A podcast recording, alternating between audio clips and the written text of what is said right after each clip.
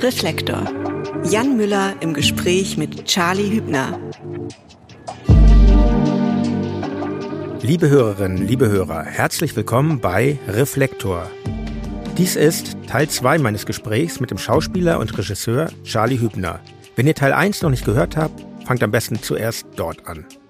In diesem zweiten Teil steigen wir noch tiefer in die Verbindung von Charlies Arbeit als Schauspieler und Filmemacher und seiner Liebe zur Musik ein. Er berichtet, wie es zu der herausragenden Musikdokumentation Wildes Herz über die Band Feine Sahne Fischfilet kam und wir sprechen über seine neue Serie Legend of Wacken, in der Charlie einen der Gründer eines der größten Metal-Festivals der Welt spielt.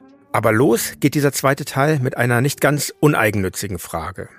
Wann ist der Wahlhamburger Charlie Hübner eigentlich das erste Mal über meine Band Tokotronic gestolpert? Es kam bei mir in äh, Mitte der 90er an. Digital ist besser. Da fingen wir auch eigentlich so an. Also genau, schon es kam, bald. Ja. Aber ihr wart die Ersten. Also Distelmeier und alles andere kam bei mir erst später an. Togotronic war sofort da, weil ich den Namen scharf fand. Der, das war für mich ein Metal-Name eigentlich. Ablenkender Name irgendwie. Tronic, ne? ja, das, das klang wie Voivod. Es gab damals diese abstrakte Metalband aus Kanada, Voivod, und daran erinnerte Ja. mich das. Und wir hatten natürlich Hamburger Studenten da an der Ernst Busch und die kamen immer mit so wehenden Fahnen aus Hamburg und erzählten, naja, gibt's jetzt eine völlig geile Musikrichtung, Hamburger Schule und das hatte sowas, so wie äh, Berliner Ensemble, das hatte sowas Amtliches. Ja. So, und dadurch war es für mich sofort Amtliches. Siegel. Ja. Genau, hat ja geklappt letztlich. Und dann äh, hat dann das total kalt erwischt, weil es war nicht dieser Wutpunk von Slime oder dieser Emo-Punk von Toten Hosen oder, oder Fun-Punk von Ärzten, sondern es hatte, es war wirklich die, die Diskurse, die wir an der Uni führten. Die spiegelten sich in Songs wieder mit unserem Humor. Dieser ganze Theaterhumor, der war auf einmal da. Wir sind ja nicht in Seattle, Dirk. Ah, das freut mich, dass der Humor auch ankam. so. Natürlich, also so. Weil, genau, kam, kommt nicht bei allen an, der Humor. Ist ja auch völlig okay, aber ja. Nee, das hat total funktioniert und dann eben der ganze Style, der war für mich richtig neu. Also mit diesen Trainingssachen und den Jeans und den Chucks. Ich wusste, alle haben immer Chucks. Ich habe immer mit SCH und A und bis ich merkte, so dass da war einfach der Ostler dann ein bisschen langsamer. Aber es hat sich ganz schnell sofort reingesetzt. So, das war einfach auch ein Platz, der frei war. Und seit, also ich kenne euch wirklich seitdem. Ja, cool. Das Das, das ist- freut mich, das freut mich natürlich. was, 27 Jahre jetzt? Ja, wir, wir machen jetzt, ähm, wir sind jetzt im 30. Jahr. Also wir machen jetzt, im August spielen wir im Stadtpark, 30 Jahre. Komm gern vorbei, wenn du Ja, möchtest. ja, Lad cool. dich ein. Ich darf Falls du da bist. Also Ja, ich weiß ja, wie das bei deinem Job ist. Es ist Ferien, ja immer- August immer Ferienzeit. Das ist der einzige. Na also, Abhalter. ich sag dir nochmal Bescheid. Genau, bitte. Genau, Musik, Musikvideos ist ja durchaus auch was, wo man dich äh, sehen kann. Aaron Krause kenne ich auch, hat auch ein paar Tokotronic-Videos gemacht und eben auch ein Video von der Band ähm, Feine Sahne Fischfilet. Warten auf das Meer. Ein sehr bewegendes Video, finde ich auch. Du spielst da einen Vater, der seinen krebskranken Sohn verliert. Und jetzt jüngst hast du gemeinsam mit deiner Frau für ein Video von Element of Crime vor der Kamera gestanden. Ohne Liebe geht es auch, ähm, unter der Regie von Charlotte Goltermann. Ähm, ihr feiert, fechtet miteinander, küsst einander, blickt euch an. Wie ist das denn gemeinsam mit der Frau vor der Kamera zu spielen? Lina Beckmann, ne? muss ich natürlich dazu sagen, nicht, dass Ja. ich das jetzt hier unterschlage. Ähm, macht ihr das öfter oder war das eine Premiere? Nee, wir haben viel Theater zusammen gespielt, bis leider Gottes ist das letzte jetzt auch schon sechs Jahre her, aber davor wirklich exzessiv, eigentlich ein bis zweimal im Jahr in Köln und in Hamburg. Und dann auch einige Filme, also Vorsicht vor Leuten, Junges Licht. Ich gehe gerade nochmal durch. Wir haben äh, äh, Magical Mystery, speziell Gudrun, die beste Gudrun der Welt. Ach ja, ja, ja, ihr seid doch so sehr Techno-Typen. schlampig recherchiert, tut mir leid. Nee, alles gut. Nein, nein, und äh, ich liebe das, mit Lina zu spielen. Also das ist, und ihr geht's Gott sei Dank auch so. Das kann ich hier froh und frei verkünden, weil wir gerade letztens wieder gemerkt haben, es wird Zeit, dass wir wieder was zusammen machen.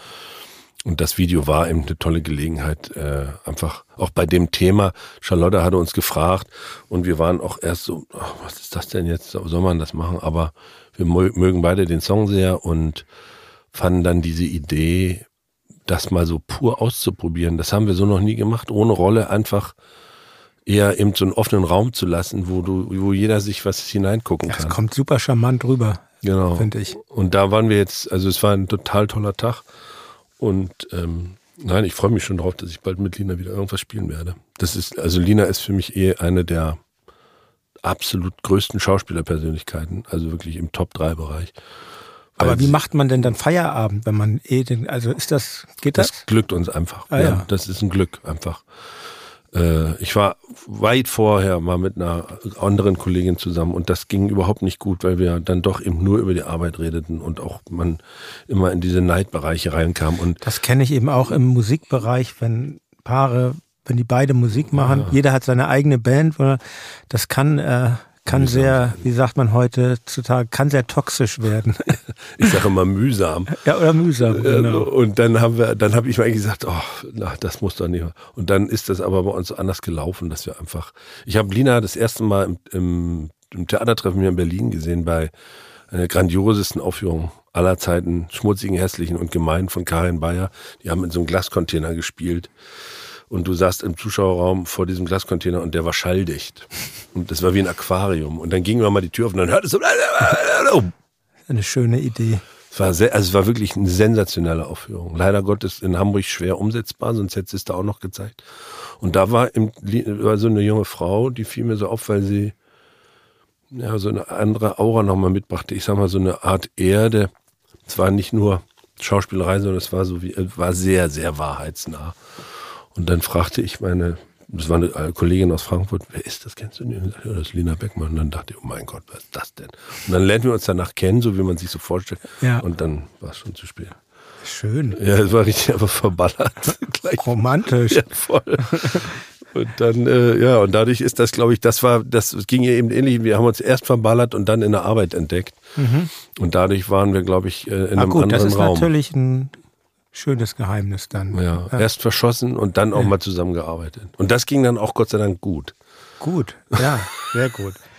Aber zu Element of Crime, Ja. ähm, spätestens seit 2017 gibt's ja diese Verbindung. Wir sprachen ihn schon an, den Film Magical Mystery oder die Rückkehr des Karl Schmidt.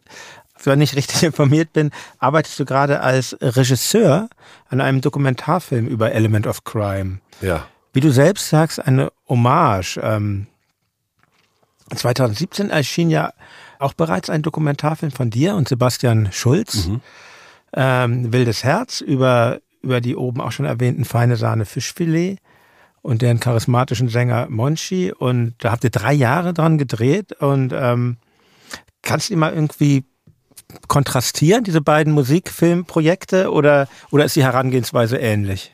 Nee, die ist ganz unterschiedlich. Bei Feine Sahne Fischfilet, nee, ich, ich erzähle es hintereinander weg, weil Ja. es ist so, also Feine Sahne Fischfilet kam, das ist, bei mir kommen die Dinge auch oft von außen, weil ich eigentlich äh, auf so eine Art autistisch bin, wenn ich mich mit einem Thema befasse, dann kann ich für immer da bleiben. Und wenn dann aber einer sagt, willst du einen Kurzfilm über Mecklenburg-Vorpommern machen? Hast du auch gemacht. Dann sage ich, oh ja, kann, nee, kann ich nicht. Ja, fragt und dann, wer mich kennt, muss einfach, muss fünfmal. Nach dem fünften Mal fange ich an hinzuhören. So. Und. Ah, das- okay, jetzt weiß ich, was ich dann mache, wenn ich was von dir will. Und dann hat Lars Jessen fünfmal gefragt und dann hatte ich eben die Idee, weil wir ja äh, in vielen Bundesländern, ich muss das extra so sagen, weil das gerade viel zu hart geführt wird, nicht nur in der ehemaligen DDR, in vielen Bundesländern in den Provinzen wirklich einen harten Rechtsruck oder auch schon immer da seine rechte Strukturen haben.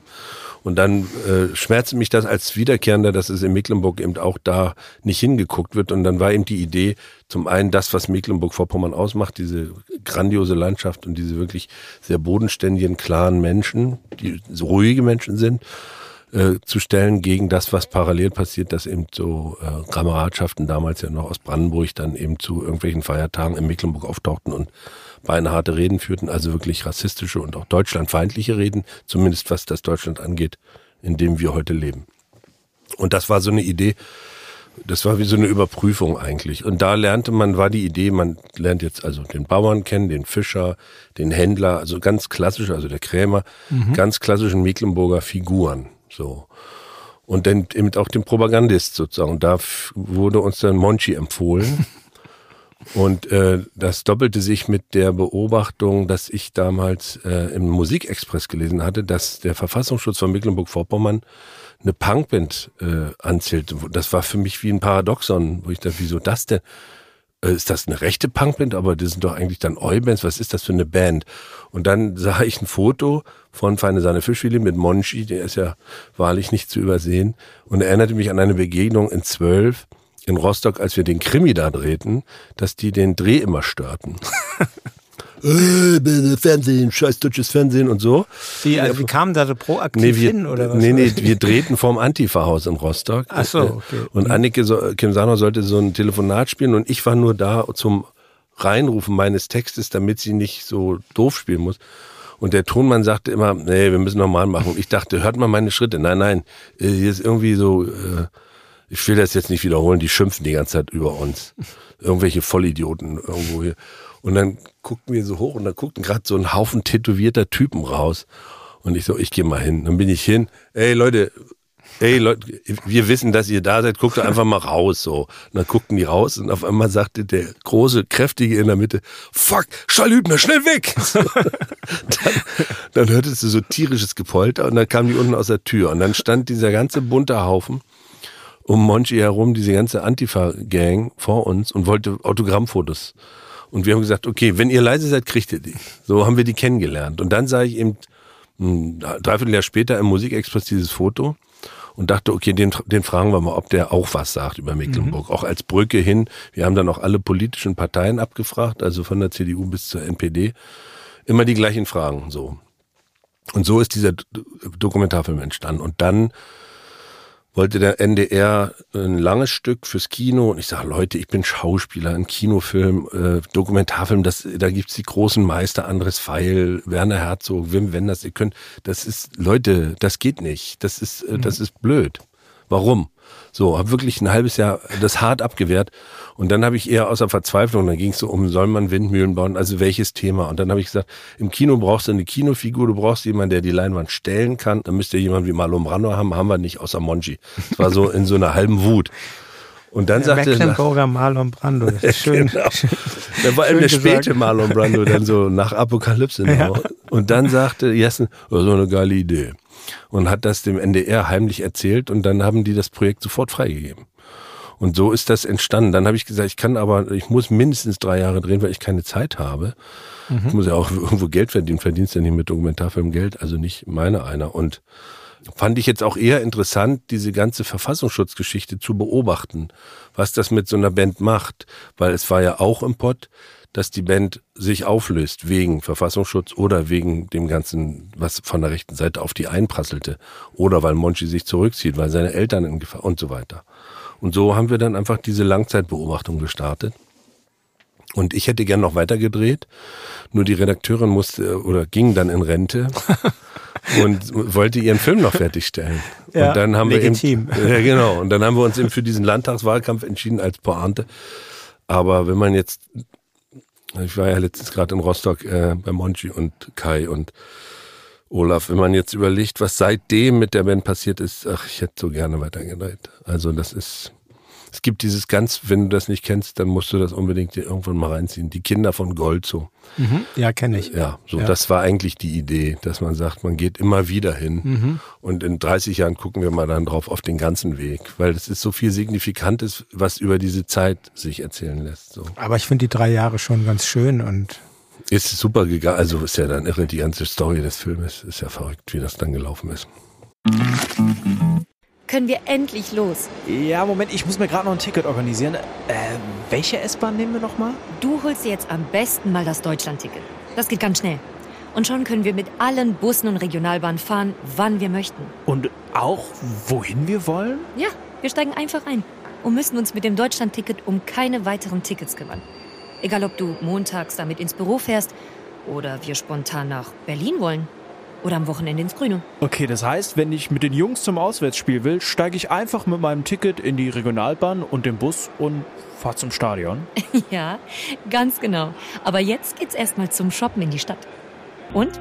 Wann möchtest du losfahren? Jetzt informieren unter bahn.de slash Deutschlandticket. und Element of Crime. So, und das dann? war eben diese, das war eben so ein intuitives Suchen, was ja. macht Politik mit einer Band. Mhm. Und Element of Crime, man kennt sich eben vor allem auch durch dieses Diffus-Interview von 2019, mhm. wo sie sich so gefreut haben, dass ich diese ganze Mariachi-Ebene mal genauer kennenlernen wollte, weil ich gerade vorher in Xochimilco war, in Mexico City. Und dann fragten die mich, was ich davon halten würde, wenn ich ihre nächste Tour begleite.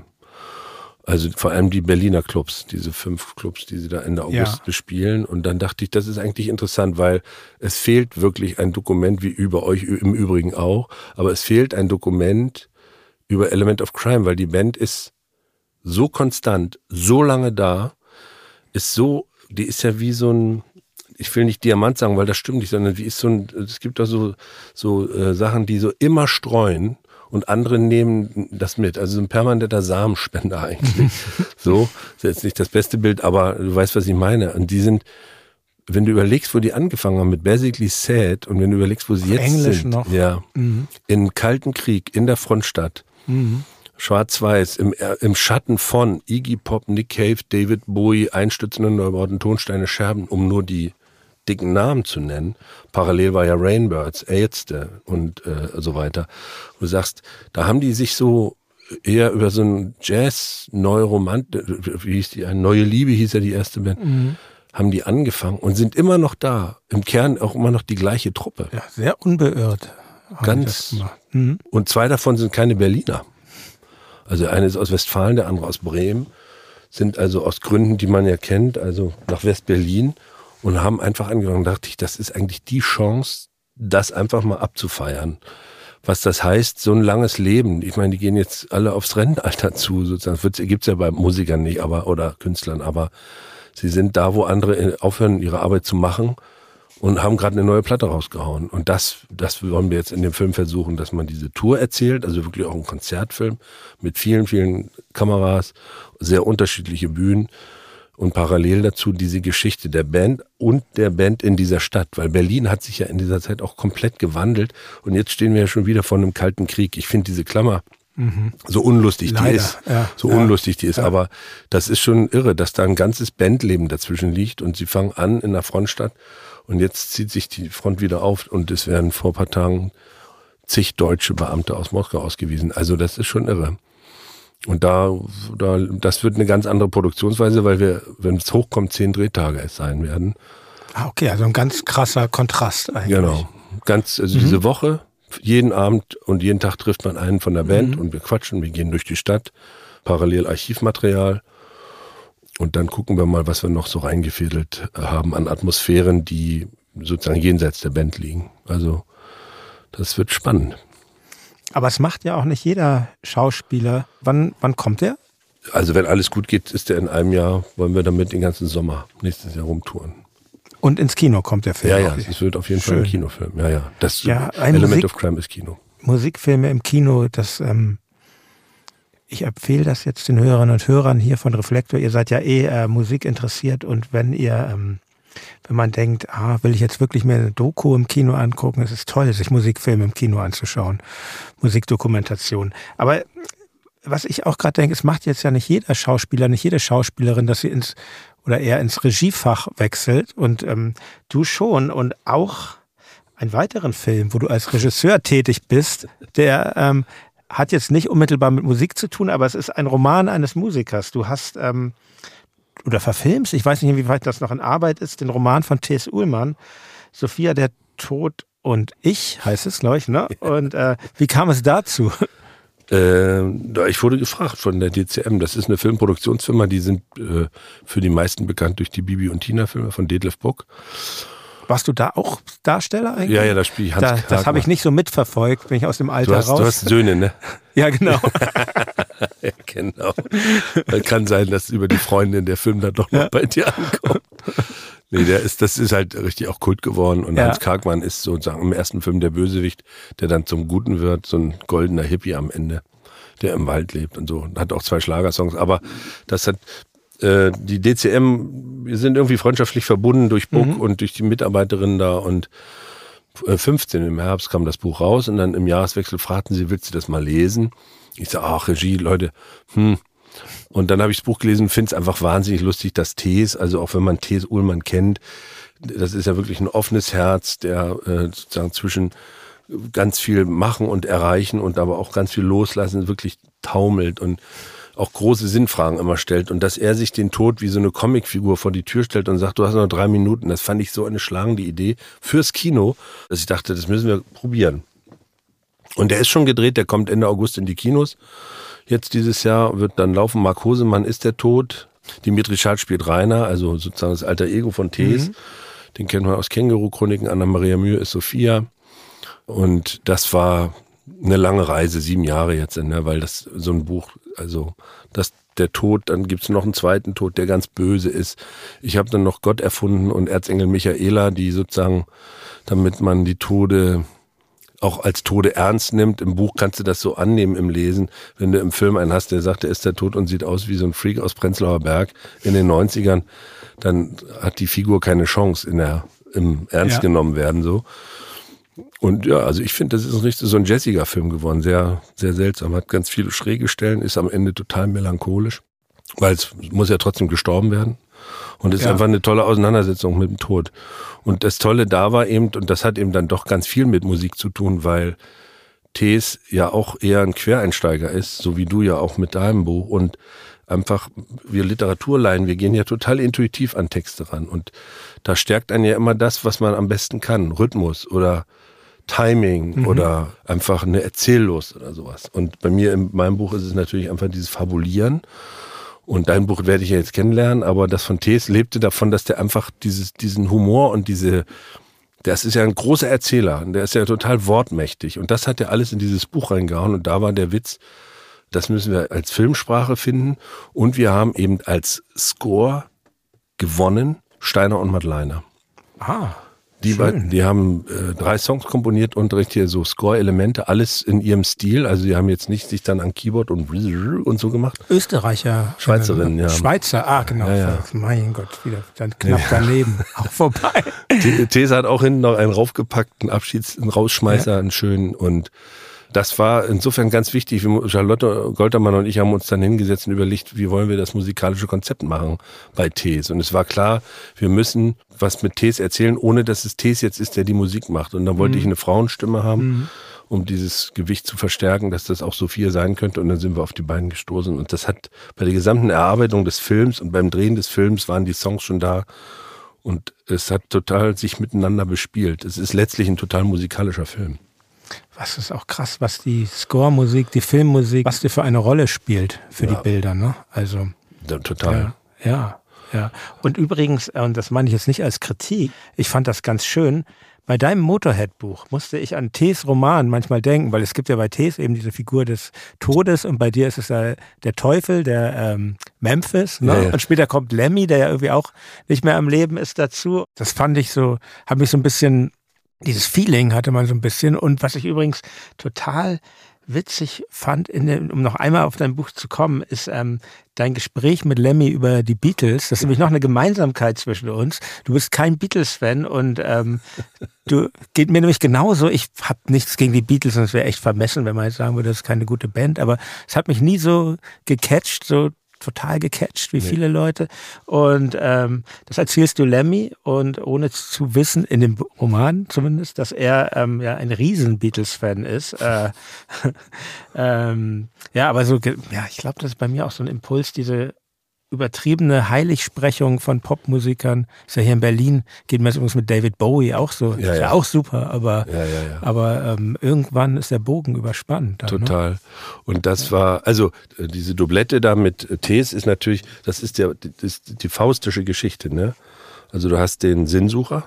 Ja und du hast die allegorische Gegenfigur, die dir bei der Suche hilft. So wie wir das ja wirklich aus unserer Arbeit kennen. Also, dass du dich hinsetzt oder immer als Truppe ja auch um mhm. neue Platte oder was ist das für ein Song? Was, was ruft die Intuition herbei, was man über das Ratio nicht eingefangen kriegt? Und das war äh, mit dem Teufel war die Rettung für das Buch. Bei ich, ich bin erst später habe ich gemerkt, dass es diese Doublette gibt. Für mich war eigentlich klar, nach diesen 36 Seiten Anekdoten war ein halbes Jahr rum und ich habe gemerkt, ich habe dann die anderen Bücher alle gelesen und habe dann zum Lektor gesagt, lass mal gut sein. Also das ist toll, der Timo Haverkamp, Nick Cave und so, das ist alles, Sophie Passmann, Frank Ocean, gar nicht meine Musik, aber durch Sophies ja. Tonfall äh, ganz stark auch das Buch über Eminem von Antonia Baum, das ist eine Frau, die so modern agiert und auch so wo sich so für so einen scheinbaren Macho interessiert und in dem richtig verschossen ist. Also und dann Chili Gonzales über Enya, das Buch hat mich am meisten berührt, weil er sagte, ich kann gar nicht schreiben, ich weiß gar nicht, was das ist.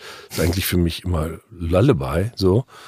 Und dann äh, habe ich ihm gesagt, das ist alles so, das kann ich nicht. Nur Anekdoten möchte ich nicht, weil dann denke ich, das ist so Promi-Kacke. Ja, ja. Lass mal gut sein. Dann hat er gesagt, nein, Herr Hübner, probieren Sie es auch nochmal. Und dann habe ich dieses zweite Kapitel geschrieben, wo ich alle Paten aufzähle, die mich so beschäftigen. Ja und habe diesen Satz geschrieben, aber wie das kam, weiß der Teufel. Und das war nächsten Morgen die, die rettende Idee. Dann sah, sah ich meinen Großvater vor mir, das war so ein ganz langer, dünner Schlacks, dieser Mecklenburger Bauer, habe den mir zum Teufel gemacht und das war wirklich der Lift. So. Das ist ja auch ein extrem sympathischer Teufel. Das ist ja das Schöne daran. Ja, eben, weil der wird immer so dämonisiert und das ja. ist nur, weil man sich auf diese Idee vom heiligen Herrgott nicht einlässt und die, der dann die Sechste aus dem Himmel stößt und dann sind sie die gefallenen Engel, heißt das nicht, dass die doof sind. So, also, das ist ja wirklich mies, diese ja. Christenlehre. Ja, Lemmy war ja auch ein äh, großer Kirchenhasser, fällt mir dabei noch ja, Ja, ja. durch den Vater, diese mhm. Verlogenheit, dass ein äh, Gottes Sohn sozusagen, ein Gottesprediger Kinder in die Welt setzt, dann beim Militär arbeitet, also wo das Mordenprogramm ist, um dann die Mörder sozusagen immer ist nicht so schlimm. Für Gott und Vaterland ist das mhm. alles gut. Das, äh, das war bei dem in der DNA, dass der diese Geschichte auf gar keinen Fall glaubt. Obwohl er Jesus ja selber gut fand. Also Jesus wiederum war für ihn eine interessante Figur. Aber die ganze Story drumherum, mhm. sagt er dann, die ganze Kirche vor allem, das hat er ja auch nicht unrecht. Also kann man sehr in Frage stellen. Ja, gerade heutzutage sieht man es ja wieder. Ja. Ähm, ich weiß nicht, wie ich jetzt den Dreh kriege zu Gustav Mahler, weil, ähm, weil die Hörerinnen und Hörer. Teufelspakt. Man könnte ja glauben, dass du immer nur auf hart und heftig machst, musikalisch, aber Element of Crime stehen da ja schon vor. Aber es ist eben auch so, dass ich gehört habe, dass du ein großer Maler-Fan bist. Ich kann das irgendwie gut verstehen, dass man irgendwann im Leben so einen Komponisten bekommt, der einen ganz besonders was sagt. Das ist, finde ich, irgendwie so ein Phänomen. Bei mir, bei mir ist es noch gar nicht so lange her. Bei mir wurde das jetzt irgendwann Brahms, vielleicht auch als ja, Hamburger so. Ja, und ähm, Maler bewundere ich sehr, aber es ist nicht so derjenige, wo ich, wo ich denke, ah, das ist die Musik, die mir, die mir eben genau das gibt, was glaube ich nur, wo man so einen hat, so einen Komponisten. Und mhm. ähm, wie, wann, wann trat Maler in dein Leben und und wie, wie kam das? Verdammt früh. Also, das war direkt nach dem Abitur. Ich war in Neustrelitz am Theater und war also mittlerweile metalmäßig gut unterwegs, punkmäßig total gut versorgt, grunge-mäßig gut versorgt und Tom Waits hatte alle im, im Sack. Also Tom, bei ja. Tom Waits haben die sich alle so so, der war ja wie so der Rattenfänger von Hameln. Da waren sie dann alle drin und war damit eigentlich total glücklich. So, ich hatte immer permanent was zu. Jetzt habe ich die alle beisammen. So, Pixies war die, die Tremblement war echt nochmal so ein Highlight auch. Veloria und so, wo man ja dachte, mhm. dass also diese geile Band nach wie vor auch einer der, finde ich, gerade diese ersten fünf, sechs Platten. Ja, toll. Ja. Meine Fresse. Kann man auch immer hören, immer hören kannst du auflegen und es ist immer gut. Und dann wohnte ich im Theaterwohnheim und eine Kollegin, in die ich mich verschossen hatte, hatte die gesamte Einspielung der tschechischen äh, Symphoniker, der Prager Symphoniker von Václav Neumann, von Gustav Mahler. Und dann, wenn man, wenn man so verschossen ist, dann guckst du dir die Plattensammlung ja genauer an und hab wirklich intuitiv die fünfte, also gar nicht intuitiv, habe einfach eine genommen, das war die fünfte, habe die aufgelegt. Und dieser erste Satz hat mir wirklich das war original, das Tor war offen und die Horde ist reingeritten. Es war einfach mhm. Zufall. Ich war so weit offen durch diese ganze Musik, die ich hörte, dass dieses Bam, also dieser dieser Tutti-Akkord, das ist ja der erste richtige Orchesterakkord. Davor hast du ja nur das Trompetensolo. Und dann marschieren 120 Instrumentalistinnen in deinen Garten und machen richtig Rambazamba. Aber eben nicht so Wagner-mäßig, sondern auf eine ganz andere Art. So, ne? Sehr viel melodiöser, weil die, ja. weil die viel weniger sich im Akkord verhalten, sondern ich habe jetzt jüngst mit Ingo Metzmacher äh, länger drüber schnacken dürfen und der ist ja nur Fachkraft und der hat. Äh, ich, Sie ist mir vertraut durch, ähm, durch äh, ist ja auch bei dem Visconti-Film Tod in Venedig, genau. ist auch die fünfte. Ne? Aber ich habe dich unterbrochen, Entschuldigung. Nee, nee, alles gut, ist der vierte Satz dann, ne? das, das ja. Adagietto. Aber also Metzmacher beschreibt es fast noch schöner, äh, als ich es könnte, im Verhältnis zu Bruckner oder Brahms oder diesen ganzen Zeitgenossen, die ja so ein bisschen vor ihm sind. Und Wagner, dass, dass die Töne sich zueinander verhalten und er vor allem in dem Arrangement, also wie das Orchester eingesetzt wird, er die Töne anders einsetzt. Also die, die Töne kriegen viel mehr Brillanz oder Charakter oder Raum, weil er sie anders verteilt. Also bei der fünften gibt es unzählige Fassungen bis zur Uraufführung, wo er gesagt hat, so müssen wir es jetzt spielen. Also wirklich nicht nur, das sind die Töne und das ist die Aussage, um es jetzt mal ganz, ganz mhm. brutal laienhaft mhm. zu beschreiben, so wie das äh, durch Beethoven ja sozusagen einen neuen Charakter kriegte, sondern eher im Schubertschen Sinne die Töne psychologisch führen, also viele Halbtöne, viele Dissonanzen. Und wie kriege ich das charakterlich aufgestellt? Und dann bist du auf einmal mehr im Raum als im Bild. Das finde ich von Metzmacher ein Top-Begriff. Und auf einmal habe ich es für mich auch Jüngste nochmal neu verstanden, warum das einen so erreicht. Weil während du sozusagen die Struktur erkennst, die Rhythmik und die Grundakkorde, passiert so viel um dich rum, das ist wie das echte Leben. Mhm. Das ist sehr komplex, das ist wie, wie Berliner Hauptbahnhof äh, zu Stoßzeiten. So. Und das ist dann letztlich, glaube ich, das, was bei mir so viel, das hat so eine hohe Klang- und Tonalitätsdichte und Rhythmusdichte, wie Metal eben auch hat, dieses Schichtsystem. Dass du immer noch was draufpackst, das sozusagen so voll ist, dass ich überhaupt erst wach werde und anfange mich damit zu befassen. Genial, die Verbindung von äh, Maler und Metal. Ja, das ist, das ist aber das Gut, Prinzip ja, letztlich. Ja. Also das bei ja. mir jetzt, das, ja. ich würde das um Gottes Willen niemals verallgemeinern. Aber Nein, aber es ist doch völlig legitim, weil das finde ich auch das Schöne an Musik, dass man sie ja auch äh, völlig subjektiv für sich selbst rechtfertigen kann und dass es da auch so wenig, klar gibt es Musikwissenschaftler, die da mehr Ahnung von haben als wir beide zusammen bestimmt, aber trotzdem, man kann es, es sich selber ähm, so definieren, wie, wie man es möchte und ja. auch die Sachen kombinieren und dann bis in deiner Zeit möchte ich noch beanspruchen. Also Sehr gerne. Ähm, gehen wir doch von, von Maler zurück zu Metal, weil, wie ich schon eingangs sagte, am 7. Juli geht es los auf RTL Plus mit Legend of Wacken. Also ich sagte ja schon vor dem Gespräch, ich bin echt ein Serienmuffel. Ich gucke irgendwie keine Fernsehen. Ich frage mich mal, wo haben die Leute diese ganze Zeit her, um diese ganzen ja. Serien sich reinzuziehen? Aber Jetzt mache ich eine Ausnahme. Ich durfte mir die ersten zwei Folgen durfte ich ja sogar schon sehen von Legend of Wacken und das, ja, das ist, ist was für mich auf jeden Fall. Und, ähm, und ähm, für die Hörer ganz kurz und Hörerinnen ganz kurz angerissen. Du spielst Holger Hübner ähm, und dein Kollege Orel Mantei ähm, spielt Thomas Jensen und das sind die Macher des Wacken Festivals, ähm, den größten Metal Festival der Welt. Und ihr erzählt die Geschichte ganz von Anfang an. Und ähm, was ich noch gar nicht weiß, auf wie viele Folgen ist das eigentlich angesetzt? Die erste Staffel geht jetzt sechs Folgen. Und es gibt natürlich äh, große Hoffnung, dass es so angenommen wird, weil die haben echt viel zu erzählen. Also bis das dann das Ding wurde, was es jetzt ist, das war fast, ich würde äh, sagen, auf jeden Fall ein 15-jähriger Weg. Bis das 1990 war das erste. Genau. Ähm, und Genau, also wir erzählen die ganze, und Holger Hübner und, und Thomas Jensen sind wirklich mit, waren mit zwei anderen zusammen, haben die sich das ganze Ding aus einer Not heraus ausgedacht. Die hatten selber eine Band, oder der eine von denen hatte selber eine Band, der andere war der Manager. Ja, ja genau. Holger Hübner, Hübner, den du spielst, der war der Manager. Ja, ja, der hat sich zum Manager gemacht, der war eigentlich DJ. Also der ja. hat immer danach irgendwelchen Konzerten Rock, Hard Rock und Heavy Metal aufgelegt. Für, also die haben wirklich für sich Partys organisiert, weil es das für sie nirgendwo gab. Es gab nur Feuerwehrkapelle oder im Schlagermove. Und die haben, äh, nachdem alles andere gescheitert ist, für mich war das immer so eine Geschichte, dass ich dachte, eigentlich sagt man doch von einem, der auszog, das Fürchten zu lernen. Und das hat bei beiden irgendwie nicht so richtig geklappt und dann sind die zurückgekommen und haben den anderen das Fürchten gelernt. ja, also ich, ich finde den Anfang ja schon ganz toll, den ich jetzt gesehen habe. Man sieht den jungen, warte mal, Thomas Jensen ist es, ne? Genau. Ja. Man sieht ihn da auf dem Dorf rumlaufen. Er ist eher Punk als Metaller. Ja. Ähm, und das für mich als Punk-Fan finde ich das auch ganz toll, mit wie viel Liebe das dort beobachtet wurde. Meinte ich ja eingangs schon, wie eng Punk und Punk und Metal zu so einer Zeit zusammen waren. Ähm, man hört da die Musik von Slime und mhm. den Razors, glaube ich sogar, eine ja, Hamburger ja. Punkband und ähm, in, den, in seinem Zimmer hängt ein Poster von GBH, das ist ja auch so eine englische Punkband, die irgendwie eigentlich all das bediente, was auch eine Metal Band bediente, nur die Gitarren waren halt ein bisschen anders verzerrt und die Haare waren hochgestellt genau. lang.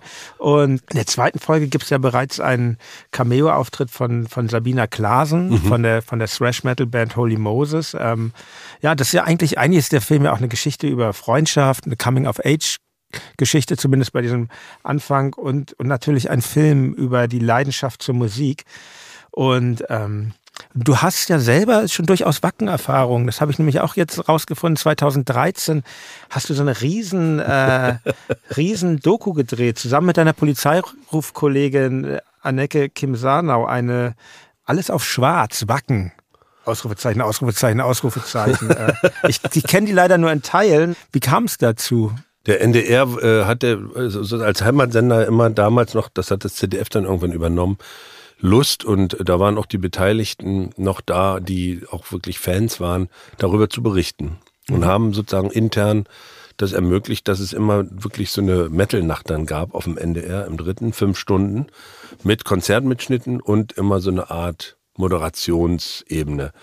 Und in dem Jahr vor uns hat das Book gemacht, der hat sich da so eine Figur ausgemacht äh, als englischer Lord, der zufällig in Schleswig-Holstein gelandet ist und sich fragt, oh, what the fuck, what are going here? Und wir fanden, dann muss man äh, ganz pur sein. Und Anneke hat mit Stromgitarrenmusik überhaupt nichts am Hut. Die kommt eher aus so einer Hip-Hop-Welt mhm. und war äh, durch mich auch immer schon gestresst von den Dreharbeiten, dass ich ihr immer so, hast du schon die neue Motorpsycho gehört und so. Und dann habe ich sie auch mal mitgenommen auf ein Motorpsycho-Konzert, wo dann ein Stück 44 Minuten dauerte. Und Tolle Liveband. Grandios. Ja. Ich hab, wir haben die im Übel und Gefährlich gesehen und dann hat sie irgendwann so nach anderthalb Stunden geschrien, völlig durchdrehen. Ich bin so high ohne Drogen. ich sage ja, das ist Stromgitarrenmusik. Und in dem Jahr war ja ein krasser Jahrgang. Die Purple, Motorhead, ähm, Alice Cooper, Doro, und noch viele andere, aber das waren so ja. von den Highlights schon, wo du dachtest, was ist da? Wir haben Deep Purple interviewt, wir haben Heino war da und das war einfach wirklich ein geiler Trip diese Woche, weil auch für mich mit dem, das war das erste Mal, seitdem ich Teenager war, dass ich so bewusst wieder in diese Welt einfach reingesprungen bin. Mhm. Ich war auch auf vielen Konzerten in der Woche und war erstaunt, wie wie lebendig im, in der eigenen DNA das bleibt, was man eben, was Lemmy ja im Buch sagt, das ist ja ein echtes Zitat bei mir.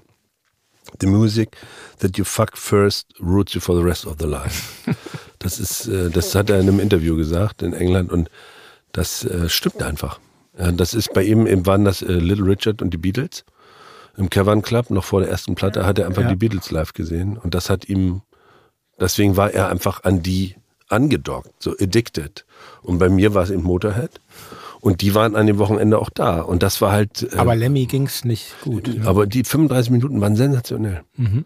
Ihm ging es gar nicht gut. Er hatte dann einfach, es war das erste Jahr, wo er fast schon verstorben wäre, mhm. hat er dann noch zwei Jahre geschafft. Aber er war auch einfach alt und so ein Rock'n'Roll-Leben. Ich meine, er ist 70 geworden und hat, glaube ich, 50 Jahre davon jeden Tag Jack and Coke und Speed konsumiert. Kein, so kluges Konzept dann, also wenn man alt werden will. Nee. Sonst Aber für einen Rock'n'Roller ist, ja ist 70 Methusalem, Alter, ne? Das ist so. Das stimmt, ja. Aber das war sozusagen die Vorlage für Wacken und da habe ich Thomas Jensen eben auch das erste Mal kennengelernt und dann waren die, kamen die irgendwann auf Lars Jessen und mich zu. Lars Jessen ist ja der Regisseur von Mittagsstunde und der mhm. Produzent von Wildes Herz und wir sind Uraltfreunde und Hamburger Typ und ähm, dann haben wir gedacht, ist eigentlich wie bei Element of Crime auch wichtig, weil die Geschichte dahinter, mal jetzt davon abgesehen, dass es das dickste Ding in der Hütte ist, was weltweit geht.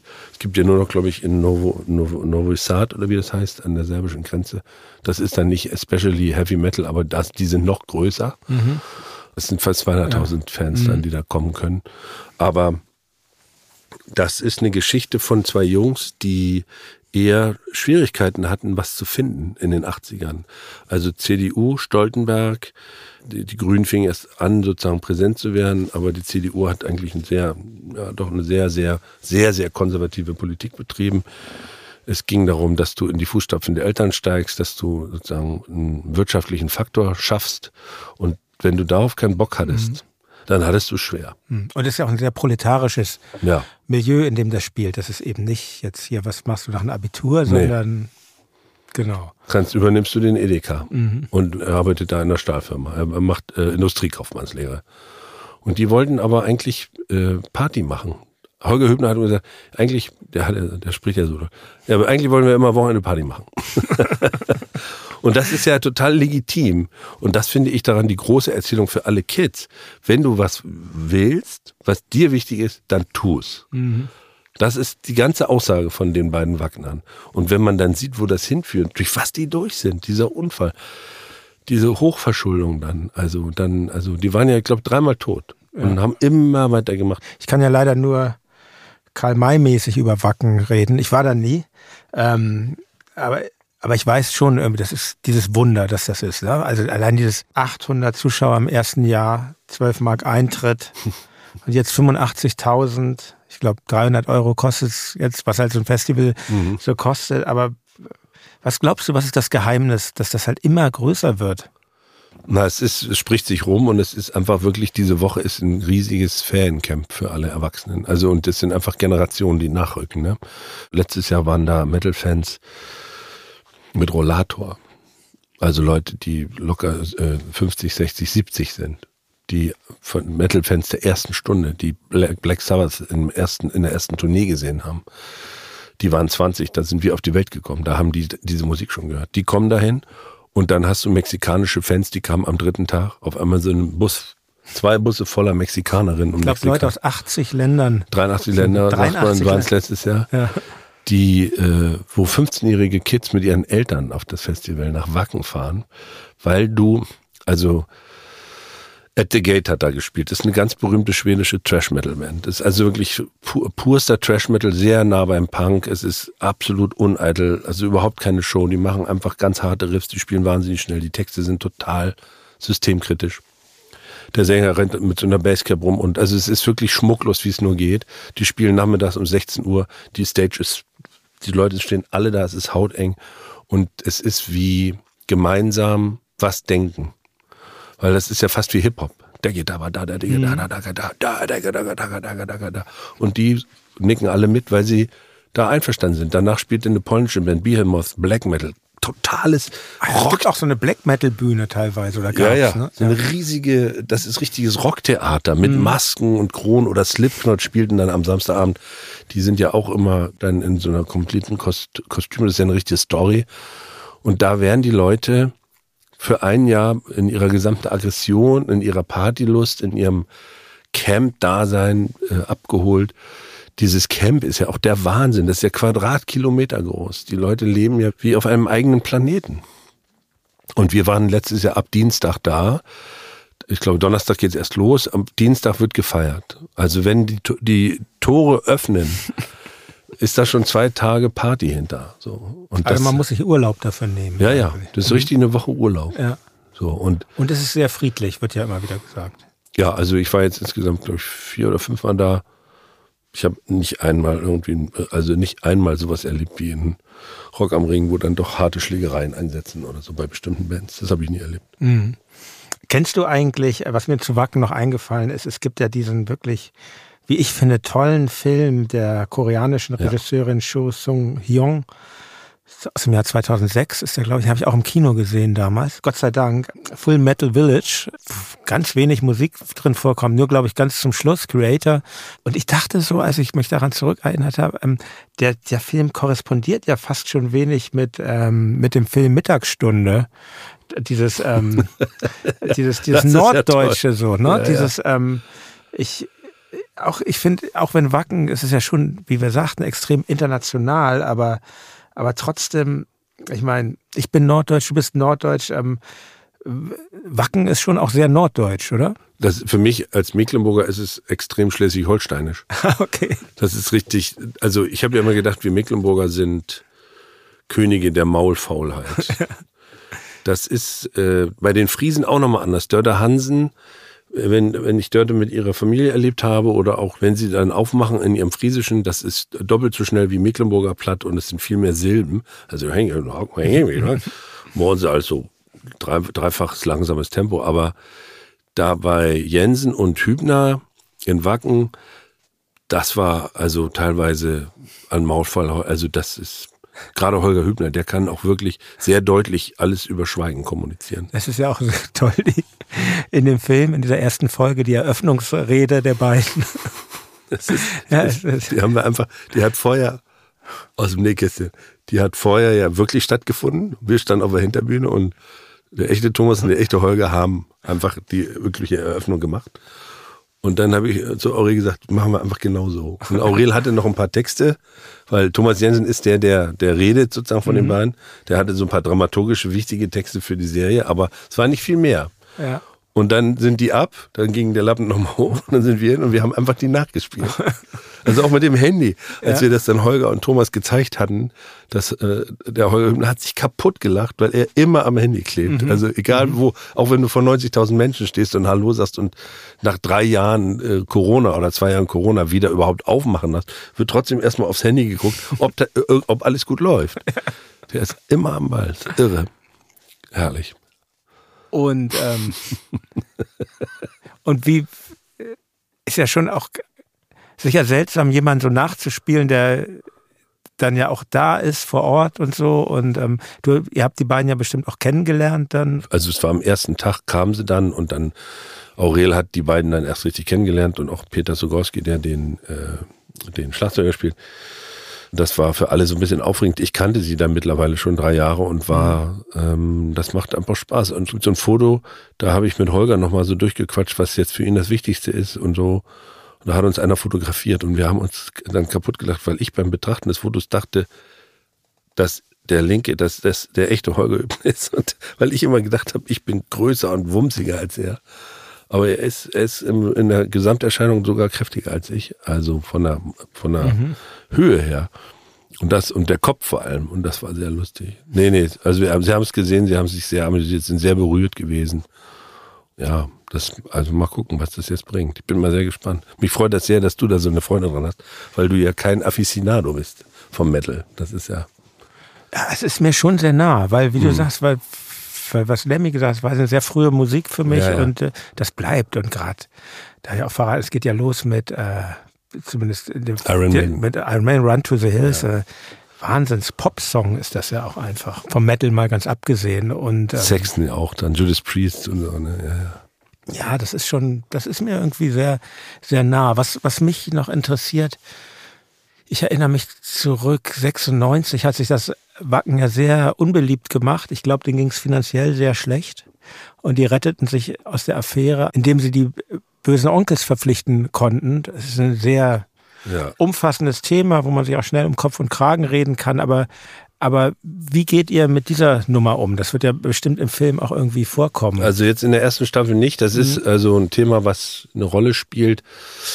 Das wäre dann Thema für die zweite Staffel, dass man sozusagen diesen, dass man das groß zieht, wie also für mich war das ein Schock, als wir das rauskriegten, weil die bösen Onkels haben einfach ihren Ruf. So und, und bei mir ist es sozusagen auch nie bisher so angekommen. Campino hat mir jetzt damals, als wir in Düsseldorf treten, äh, versucht zu erklären, du musst da nochmal anders drauf gucken. Das ist. Der vertritt eine sehr versöhnliche Position. Genau, mhm. er sagt, das ist, das, da gibt's viel Hochgespieltes und da gibt's viele Fehler. Auch auf der anderen Seite ist aber auch was passiert, bloß man kriegt es überhaupt nicht gegriffen, finde ich. Also es ist für mich, äh, weil eben auch so eine Fanschaft da ganz deutlich sich zeigt und da, als wir sie dann fragten, äh, weil wir überlegt hatten, das in die erste Staffel noch reinzukriegen, aber da wäre vom, vom Jahresverlauf, dann wäre die einfach nochmal vier Folgen länger geworden, dass sie gesagt haben, wir müssen die Politik raushalten, ihnen ging es nur ums Festival. Und dann merken wir, das ist aber auch ein Thema, was, ja, da tanzen alle so drumrum, weil alle irgendwie ein Bewusstsein dafür haben, aber keiner möchte jetzt sich die Mühe machen, das mal richtig aufzufalten. Und ich weiß, ich war in der Zeit in Frankfurt, die kommen ja aus der Gegend und da war die Sache ganz klar, dass das eine Band ist, die sich auf jeden Fall damals sehr, die punkige Attitüde, mit der sie das dann später begründet haben, hat sich überhaupt nicht vermittelt, dass sie auf ein Problem aufmerksam machen wollten, was sie als Frankfurter Jungs beobachtet haben, sondern es wirkte einfach total rassistisch, was sie gemacht haben und gesungen haben. Und das Thema wäre interessant für so eine Fortführung. Also das auch in so einem Tonfall aufzumachen, den Karton, so eine Debatte zu führen unter jungen Männern. Also ab wann ist Wirtschaftlichkeit politisch? Mhm. Diese Frage. Also ab wann kannst du dich einer politischen Moral nicht mehr entziehen? Oder spielt es im Kapitalismus tatsächlich keine Rolle? Diese Fragen sind ja, stecken ja dahinter und die Jungs werden älter, sind hochverschuldet. So, das wäre für so ein Format super, weil du dich von unten an das Thema ranschleichen kannst und nicht mit moralischem Zeigefinger das sofort behaupten musst, sondern du kannst den Entstehungsprozess erzählen. Also das wäre in der zweiten Staffel. Wenn es eine geben würde. Was ich hoffe. ja, wir auch. äh, dann wäre das Thema auf jeden Fall. Ja, also ich muss da, glaube ich, irgendwie muss ich da auch mal hin nach Wacken. Ich habe ja bin jetzt gar nicht so alkoholintensiv als Typ, aber trotzdem hat mich fasziniert, dass dort seit 2017, dass sie ja so eine Bierpipeline haben. Wusstest du das? Ja, ja. Das, da sind sie stolz drauf. Und wirst du dieses Jahr denn auch hinfahren nach Wacken? Ich glaube nicht, weil wir, äh, unser Urlaub liegt genau auf der Zeit und ich habe es letztes Jahr so intensiv runtergerockt. Und ich habe ein bisschen Sorge, manchmal ist mir das dann sozusagen der Trubel um das, was man selber gemacht hat, mhm. der darum entsteht, äh, zu viel, weil du nicht mehr hinterherkommst, es zu klaren. So. Wenn man dann da wie so ein Zampano dann so einfällt ja. oder wie. Ja, mhm. man, dann ist es ja, das ist ja dann im, im schönsten, aber auch anstrengendsten Falle den ganzen Tag High Five und man klopft sich so auf die Schulter für das, was man geschafft hat. Da bin ich einfach nicht der Typ. Ich bin ganz selten stolz auf irgendwas. Was wir, ich bin immer froh, wenn es funktioniert, aber jetzt zu sagen, ey, also das haben wir doch gut gemacht, da bin ich einfach gar nicht der Typ für. War ich noch nie. Könntest du aber sein. Ich finde, du hast mir viele gute Stunden ähm, beschert. Dann bin ich froh. Von, ja, wirklich, von äh, Polizeiruf 110 bis Mittagsstunde, sehr vielfältig vor allen Dingen und ähm, und auch dieses Gespräch, was jetzt schon ja, gute zwei Stunden angedauert hat, war mir auch eine große ja, Freude. Mir auch. Hat riesig Spaß gemacht. Danke für die Einladung. Das war richtig geil. Sehr gern. Danke, dass du hier warst. Ja, gerne. Fini. Jetzt kommt Ach, wir, nein, warte. Noch, noch eine, Sache, eine Sache müssen wir noch machen. Eine Sache, die an deine Spontanität appelliert. Ja. Mal sehen. Weil ich frage nämlich meine Gäste, immer gerne nach drei Musiksongs, ist egal, ob jetzt aktuell oder äh, Top oder wie nennt man das, äh, Allzeit-Hits, mhm. äh, drei Musiktipps, die du den Hörerinnen und Hörern von Reflektor geben würdest.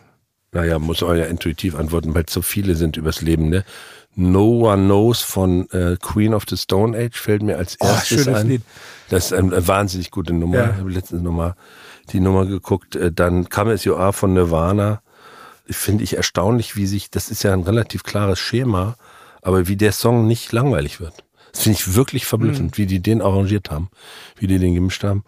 Und dann, weil ich, ich will, ich, es ist, es ist in meinem Kopf, das ist jetzt tanzt es ganz schnell.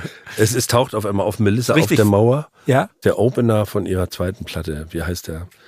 Melissa auf der Mauer finde ich auch ist, richtig. Ist, ist ja wurscht. Wir packen ja, ja. das einfach in unsere ähm, Streaming-Playlist rein und ähm, Opener von der zweiten LP. Ja. Ich habe es auch nicht auswendig, ähm, aber genau. Aber weil bei Melissa auf der Mauer finde ich zum Beispiel, hat so viele gute, dichte Songs, dass, dass die Platten bei mir immer fast sind. Es gibt dann gar nicht den einen Song und die anderen mhm. sind so mittel, so, so Hits sozusagen, sondern die, die hat eine solch starke Handschrift in diesen ersten zwei Platten. Ich finde die und die war, glaube ich, Bassistin bei Courtney Love, ne? Also sie kommt ja aus der Grunge-Welt.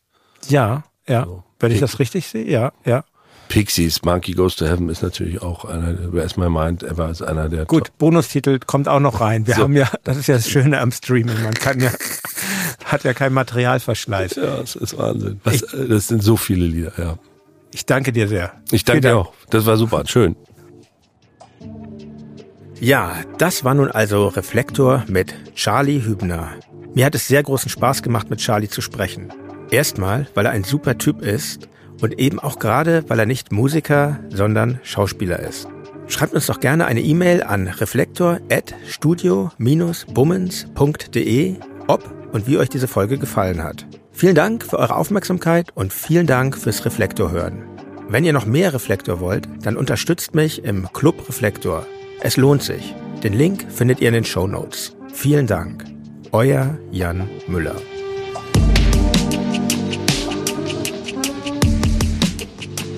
Reflektor ist eine Produktion von Studio Bummens. Neue Folgen gibt es alle zwei Wochen, jeden Freitag. Wenn ihr Feedback oder Fragen habt, schreibt uns an reflektor.studio-bummens.de. Und wenn euch diese Folge gefallen hat, freuen wir uns, wenn ihr sie an eure Freundinnen und Freunde weiterempfehlt.